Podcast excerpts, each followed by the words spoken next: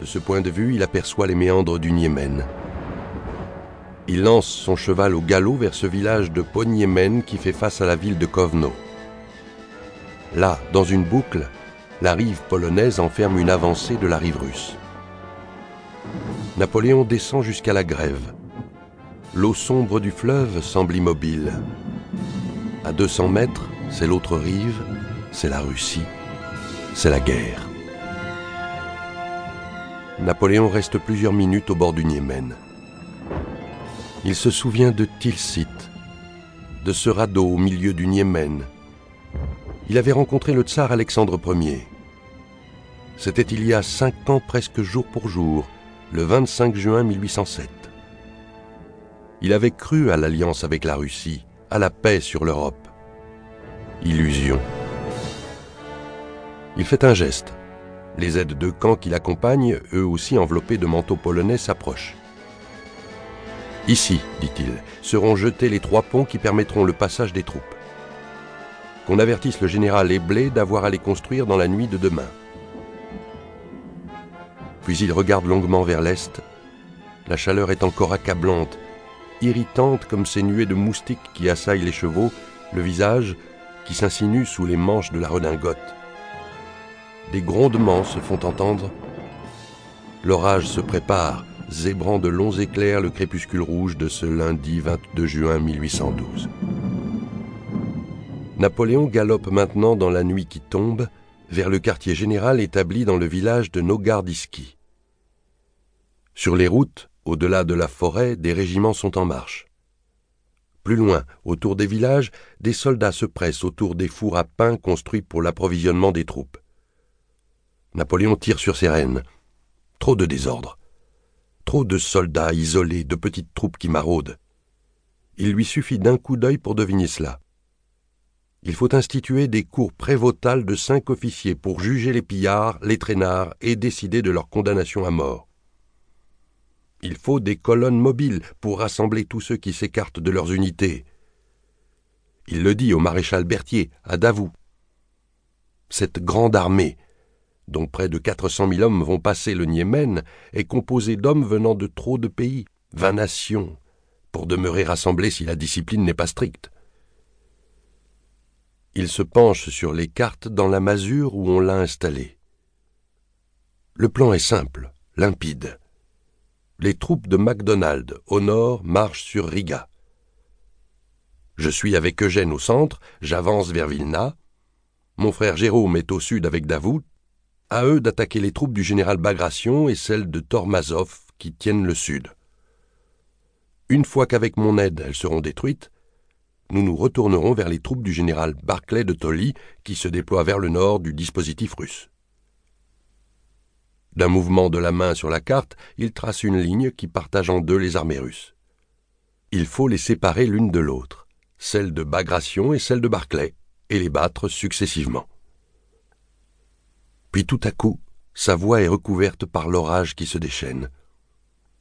Il s'assied, les coudes posés sur la carte, presque couché sur elle, et lorsque les bourrasques se sont calmées, il annonce qu'il veut se rendre à nouveau sur les bords du Niémen, sans escorte, accompagné seulement d'un aide de camp, de Colincourt et du général Axo. Il veut revoir les rives du Niémen en compagnie de ce polytechnicien qui commande les unités du génie dans le corps d'armée du maréchal Davout. Chaque détail compte dans une opération de guerre. Il descend à nouveau au bord du fleuve. Après l'orage, la terre est boueuse, mais l'air est toujours aussi étouffant, l'atmosphère moite. Dans l'un des villages qu'il traverse, Napoléon remarque une lumière qui brille dans le presbytère d'une église autour de laquelle bivouaquent des unités de cavalerie. Il entre dans la petite pièce. Le curé agenouillé prie. Il bredouille quelques mots de français. Pour qui priez-vous? Pour moi ou pour les Russes? Le curé se signe. Il prie pour Sa Majesté, répond-il. Vous avez raison, comme polonais et comme catholique. Napoléon tapote la nuque du prêtre et donne l'ordre à Colincourt de lui remettre cent Napoléon. Il repart dans la nuit et chevauche le long des berges, pensif. Chaque événement, Chaque rencontre peut être un indice, un signe, un présage. Il est homme de raison et des lumières. Il s'est passionné pour les mathématiques. Mais elles n'éclairent pas encore toutes les manifestations de l'univers. Elles n'expliquent pas que le destin marque certains êtres, leur donne l'énergie d'aller jusqu'au bout de leurs rêves. Il se laisse porter, en tenant à peine les rênes, par le galop de son cheval qui avance dans les blés mûrs. Et brusquement, la monture fait un écart.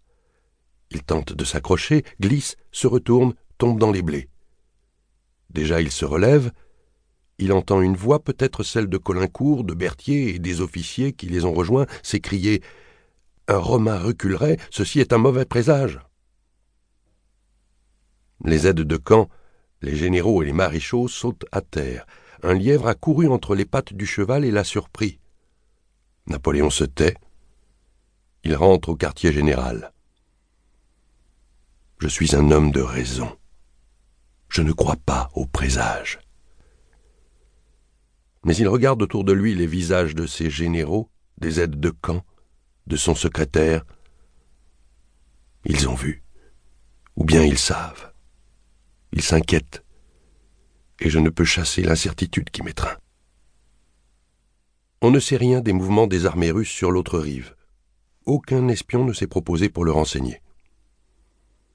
Napoléon se souvient des phrases qu'a rapportées le comte de Narbonne, le dernier envoyé français à avoir vu l'empereur Alexandre Ier. Je ne me fais point d'illusions, a dit le tsar. Je sais combien l'empereur Napoléon est un grand général. Mais vous le voyez, j'ai pour moi l'espace et le temps. Il n'est pas de coin reculé de ce territoire, hostile pour vous, où je ne me retire, pas de poste lointain que je ne défende avant de consentir à une paix honteuse.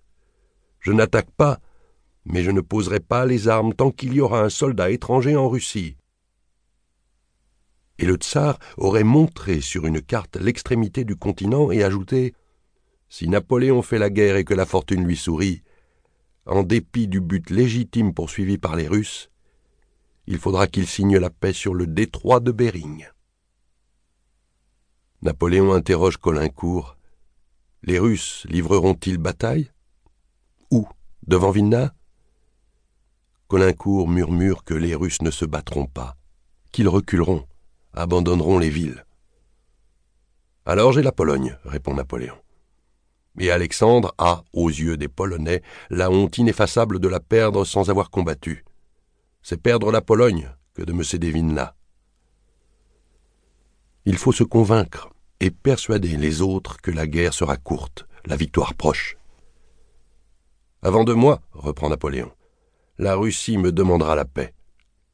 Les grands propriétaires seront effrayés, plusieurs ruinés, l'empereur Alexandre sera très embarrassé, car les Russes, au fond, se soucient peu des Polonais et pas du tout d'être ruinés pour la Pologne.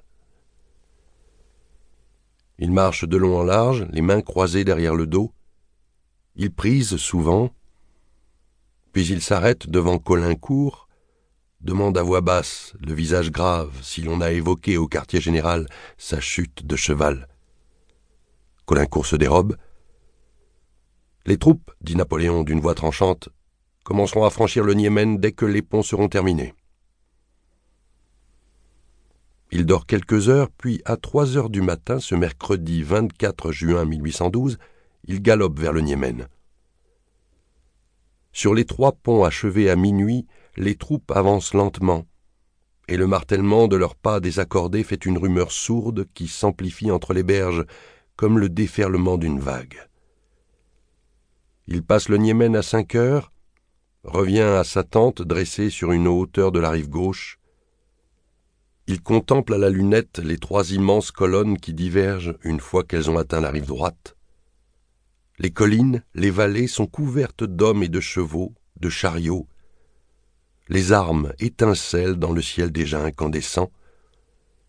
Une poussière rousse commence à s'élever au-dessus des colonnes. La chaleur est accablante et il est seulement le début de la matinée. Mais quelle force Quelle armée Il frappe ses bottes avec sa cravache, va et vient, fredonne Malbrook s'en va en guerre. Qui résisterait à une telle puissance en mouvement?